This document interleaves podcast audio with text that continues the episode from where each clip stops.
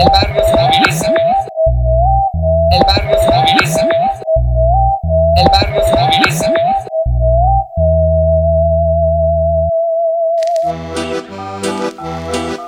Con Pulpería, el barrio se moviliza. Este es tu podcast pinolero favorito sobre temas de interés popular.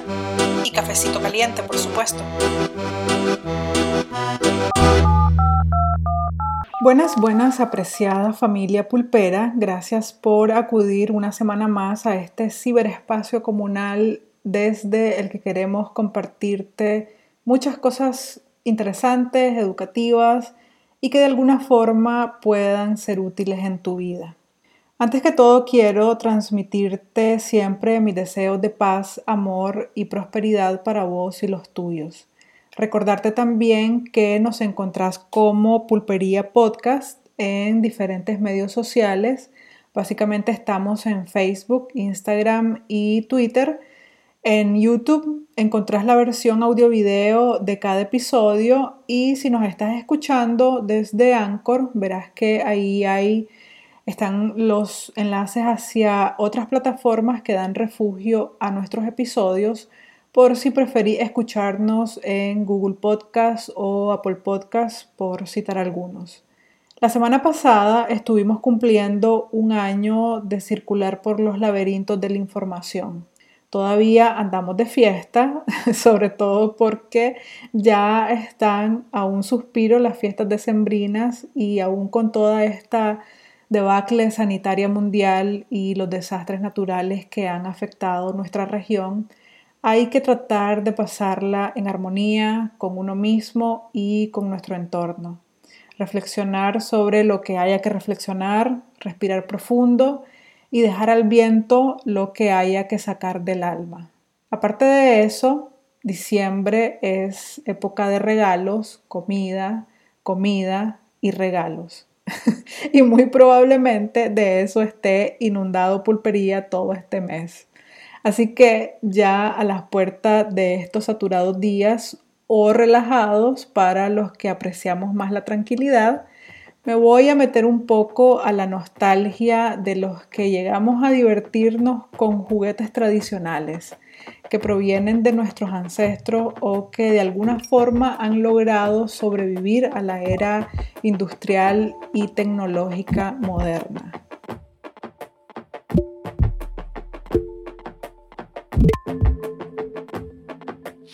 ¿Alguna vez te has preguntado con qué jugaban los niños indígenas en tiempos ancestrales? Como siempre yo de curiosa me puse a hacer la tarea y como ya sospechaba, muchos de esos juguetes aún existen y han formado parte de nuestra diversión desde que somos pequeños. Quizás no los pueda abarcar todos, me refiero a los de todo el mundo, pero trataré de mencionar los más representativos según la región por ejemplo, en un museo australiano se pueden observar una muestra de juguetes de diferentes épocas, entre los que hay varios interesantes y que además eran usados para la educación de los niños y como entrenamiento para la casa o también para la defensa de sus pueblos. Voy a comenzar por esa parte del globo e iremos circulando hasta llegar a nuestros lares, aquí por las Américas. Como decía anteriormente, en el Australian Museum localizado en Sydney tienen en exposición alrededor de 370 juguetes adquiridos entre los años 1885 y 1990. Cabe señalar que lo que se conoce como Australia actualmente era territorio habitado por aborígenes hasta 1770 al arribar la colonia inglesa quienes provocaron la muerte a miles de pobladores originarios debido a las enfermedades que llevaron y al aislamiento que estos sufrieron al tener que abandonar forzosamente sus tierras.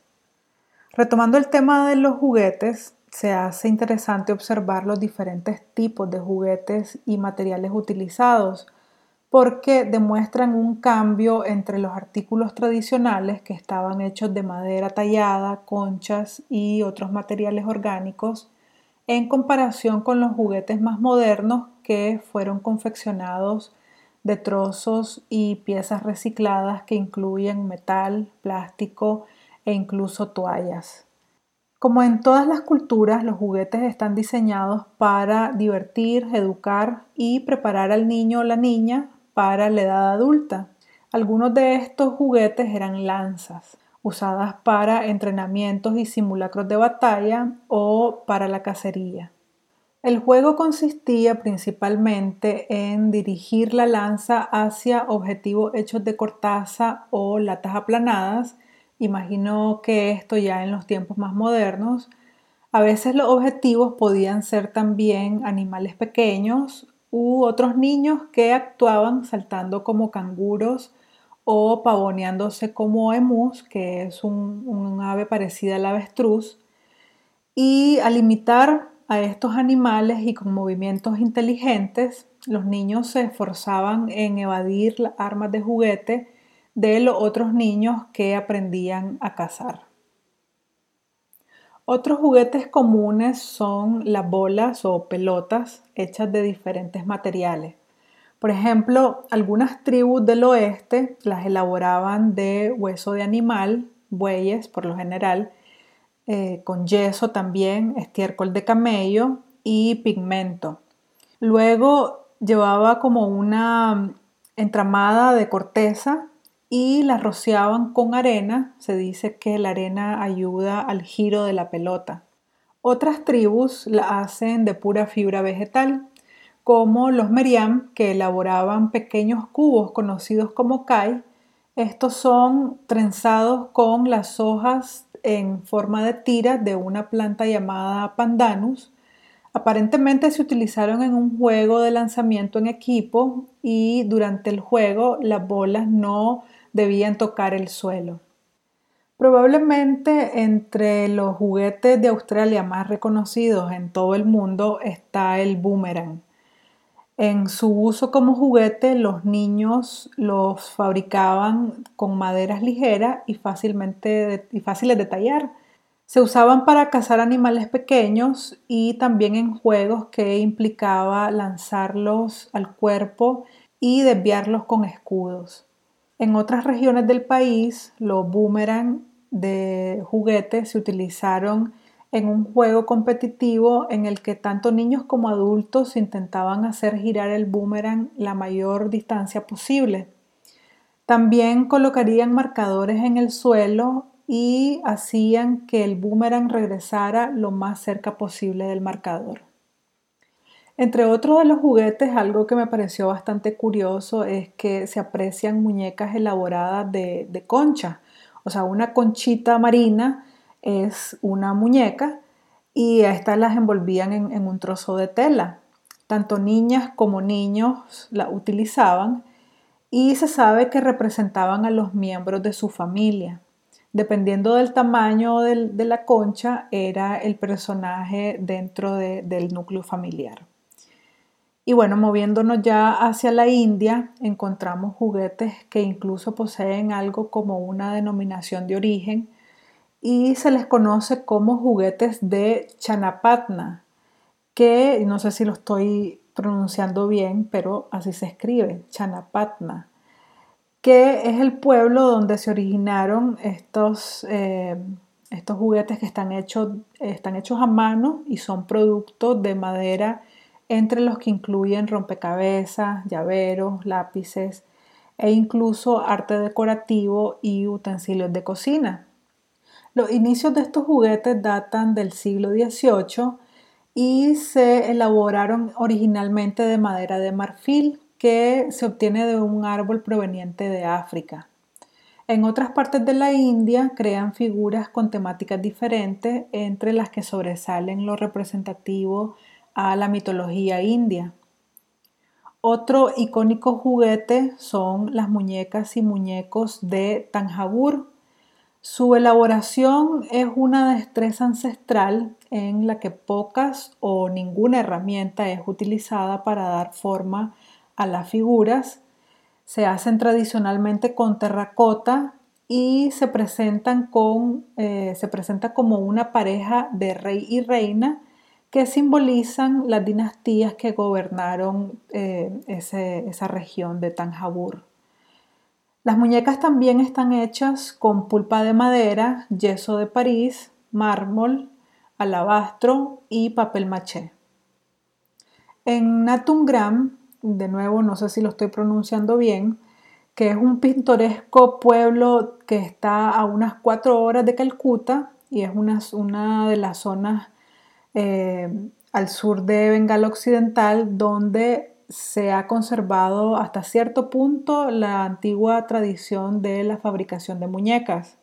Se elaboran a partir de una pieza de madera cincelada de diferentes longitudes según sea requerida tanto la cara como el atuendo son pintados sobre la madera, haciéndola conservar eh, una belleza bastante rústica. Ahora para cruzarnos de un tirón al famoso viejo continente, en esa parte del mundo, en Europa Occidental, se mantiene el título de juguetes putativos más antiguos a unos artefactos encontrados que datan del periodo magdaleniense entre 11.000 y 18.000 años de antigüedad durante la fase más fría de la última edad de hielo. Cuando se refiere a juguetes putativos, imagino que se refiere a que parecen juguetes, aunque no necesariamente lo sean, pueden ser adornos o trofeos, pero que parecieran tener un propósito lúdico. Estos enigmáticos artículos, conocidos como rondeles o rondelles, son discos planos de aproximadamente 1 a 2 pulgadas de diámetro. Están hechos de hueso, piedra o marfil y muchos de ellos tienen un pequeño agujero y una imagen grabada de animales o formas abstractas. En un estudio realizado en 2010, los investigadores propusieron que los elementos funcionaban como taumatropos, esos juguetes eh, populares en el siglo XIX consistían en discos de madera decorado a ambos lados con imágenes y sujetos a, unas cuerdas. Al tirar de los cables o de las cuerdas, el disco giraba rápidamente haciendo que las imágenes se volvieran borrosas y parecieran animadas, así como, como un libro animado. La hipótesis del taumatropo se inspiró especialmente en una hermosa rondelle descubierta en una cueva francesa allá por 1868. Una cara muestra un perfil de pie de una cierva o de una cabra y la otra cara tiene el mismo animal pero con las piernas dobladas. Los investigadores crearon una réplica de este artefacto y lo, hilaron con unas cuerdas hechas de tendón y al, hacerla girar, la criatura que estaba plasmada en el artefacto parecía moverse. Una de las interpretaciones decía que parecía moverse como corriendo a paso brusco y otros decían que parecía como que caía muerta. Ya cruzando el continente africano encontramos algo parecido a los rondeles, que eran pequeñas pequeñas piezas planas de madera, hueso o arcilla, con dos agujeros por los que va introducida una cuerda de cuero o una enredadera. Y al hacerla girar y tirar con fuerza, se produce un zumbido, pero también tenían dibujos de animales que parecían correr cuando se realizaba la acción. En diferentes regiones del continente africano también se encontraron lo que ahora conocemos como jacks o matatenas. También existía el juego de las chibolas o canicas y eh, la rayuela también y las cuerdas de saltar eran elaboradas de enredaderas. Es probable que lo que hoy conocemos como juegos de mesa se hayan originado en esa región, en esa región del planeta eh, por lo general eran ejecutados en el suelo, haciendo hoyos en la arena e incluyendo rocas u otros materiales para crear los diferentes movimientos. Pero creo que eso ya cabe más en, el, área de juegos y no de juguetes, por lo que me parece que tendré que hacer otro, otro episodio específicamente para eso. Regresando a los juguetes, en África también es muy frecuente ver muñecas elaborados con fibras de madera y adornadas con lo que aquí conocemos como chaquiras o cuentas. Ya para aterrizar en nuestras Américas, quizás te has dado cuenta que no habrá mucha diferencia de lo que les compartimos antes con lo que podemos encontrar aquí por estos lares. Recordemos que las naciones se han formado de las migraciones desde tiempos inmemoriales y que al final terminamos siendo parte de una misma especie con variantes y combinaciones de todo tipo. Y bueno, inicio en el norte de América, entre los niños de las llamadas primeras naciones o pueblos originarios, que también se conocen muchos juegos al aire libre y que de alguna forma también representaban enseñanzas para la edad adulta. Un juguete consistía, por ejemplo, en una especie de aguja o pin o chinche, pero grande, eh, alargado, como eh, elaborado de hueso o de madera, eh, una parte más delgada que la otra, y esta era atada con un cordel de un, y del otro lado del cordel iban varias piezas redondas que podían ser también de hueso o de cuero y estas piezas redondas tenían un, espacio abierto en el medio, o sea que se transformaban como en un anillo. Y se dice que era una excelente manera de practicar la coordinación ojo, ojo y mano, porque se tiraban los anillos al aire y los niños trataban de, eh, como de capturarlas o de encajarlas con, con la aguja. Las huleras o tiradoras eran usadas para competir por distancia y por objetivos. Se elaboraban con un trozo de cuero engarzado con dos tiras también de cuero. Este tipo de huleras no llevaba el soporte de madera en forma de Y que, como lo conocemos actualmente, sino que se hacía girar el artefacto sobre la cabeza y se, soltaba una de las correas y la piedra o el objeto entre el trozo de cuero salía disparada hacia el objetivo deseado o también las hacían rebotar sobre el agua. Otro juguete que ha perdurado en el tiempo son los trompos. Se dice eh, que su origen es incierto, pero se tiene conocimiento de registros históricos y hallazgos de ejemplares que datan del año 4000 a.C. o antes de nuestra, de nuestra era. Estos artefactos se encontraron a la orilla del río Éufrates y estaban elaborados de arcilla. Regresando a los primeros pueblos de América, los trompos eran de materiales óseos, de piedra, arcilla o cuernos.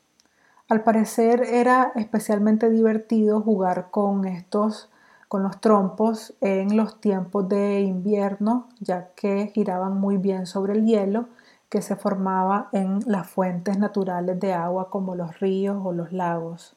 Y ya que hablamos del invierno, también habían juguetes especiales para, para esa temporada, como los trineos y las raquetas de nieve, que eran utilizados para deslizarse por los caminos y las laderas. Ahora, si bien los estudios prehispánicos y novohispánicos han sido numerosos pero no definitivos, con el tiempo y las investigaciones se siguen teniendo hallazgos novedosos en muchos de los ámbitos de esas sociedades ancestrales.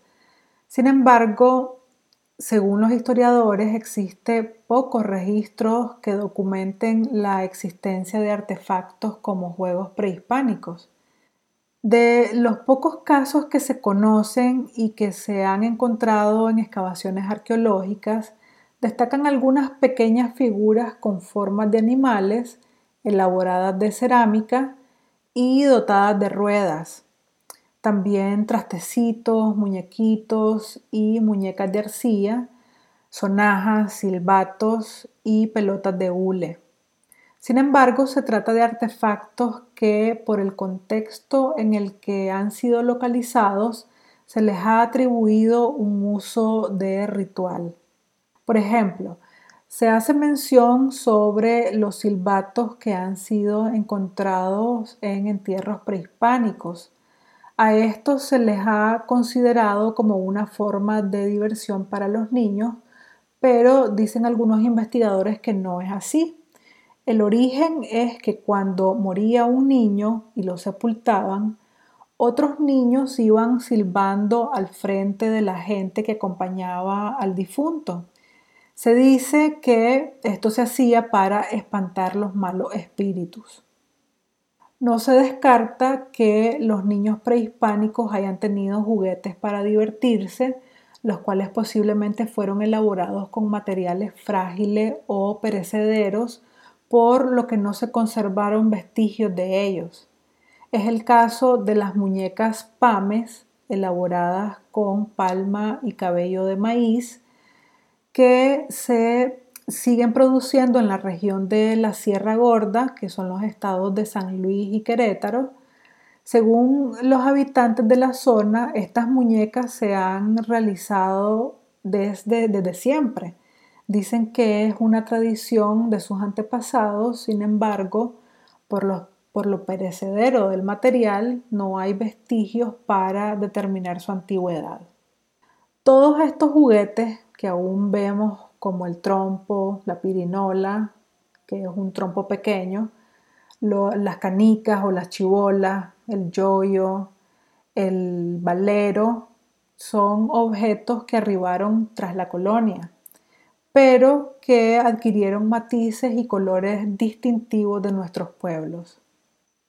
Al movernos más al sur del continente, también se cuenta que muchos de los juguetes, de los juegos y juguetes de ahora en sus inicios tenían un objetivo dentro de los rituales, como por ejemplo las muñecas antes eran ídolos y los zancos se, usaban en las danzas para espantar a los espíritus malignos.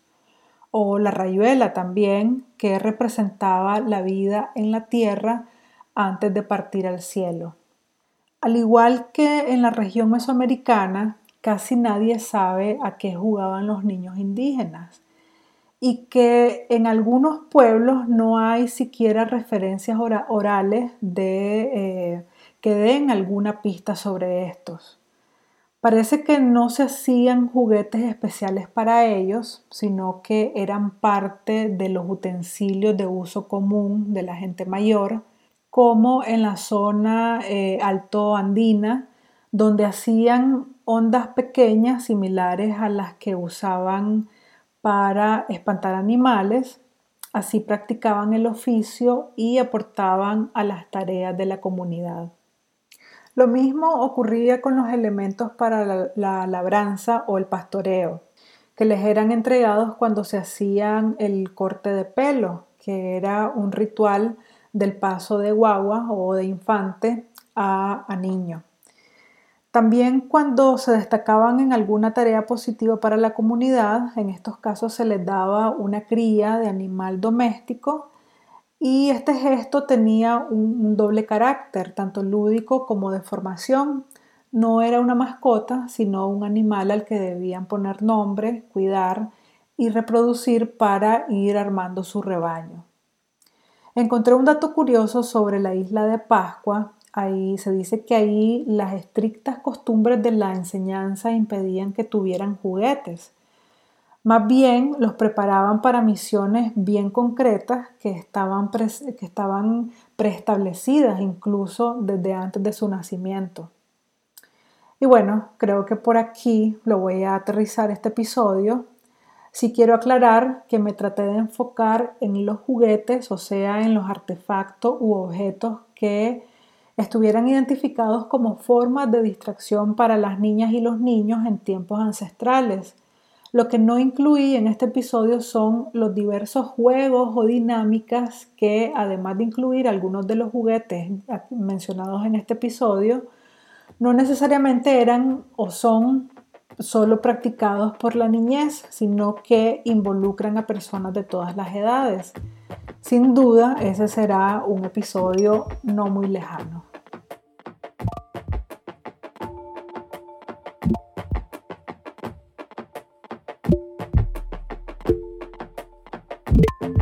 Gracias por llegar hasta el final. Espero que te haya sido de utilidad como cultura general o para recordar algunos de los artefactos con los que jugabas de pequeño Por cierto que si hay alguno con el que vos jugabas y no que no haya mencionado, déjanos un comentario compartiendo sobre ese juguete. De alguna forma también espero que con este tema te motive a comprar y regalar algunos de estos objetos, los que aún sobreviven al paso del tiempo, para mantener vivo ese recuerdo de lo que en tiempos remotos también podían considerarse como tecnología. Déjanos tus comentarios, opiniones, preguntas en cualquiera de nuestros medios sociales. Nos encontrás en Facebook, Instagram y Twitter como Pulpería Podcast. El barrio se moviliza y aunque vivas en colonia o residencia, queremos que te movilices también. Hasta la próxima. Chao.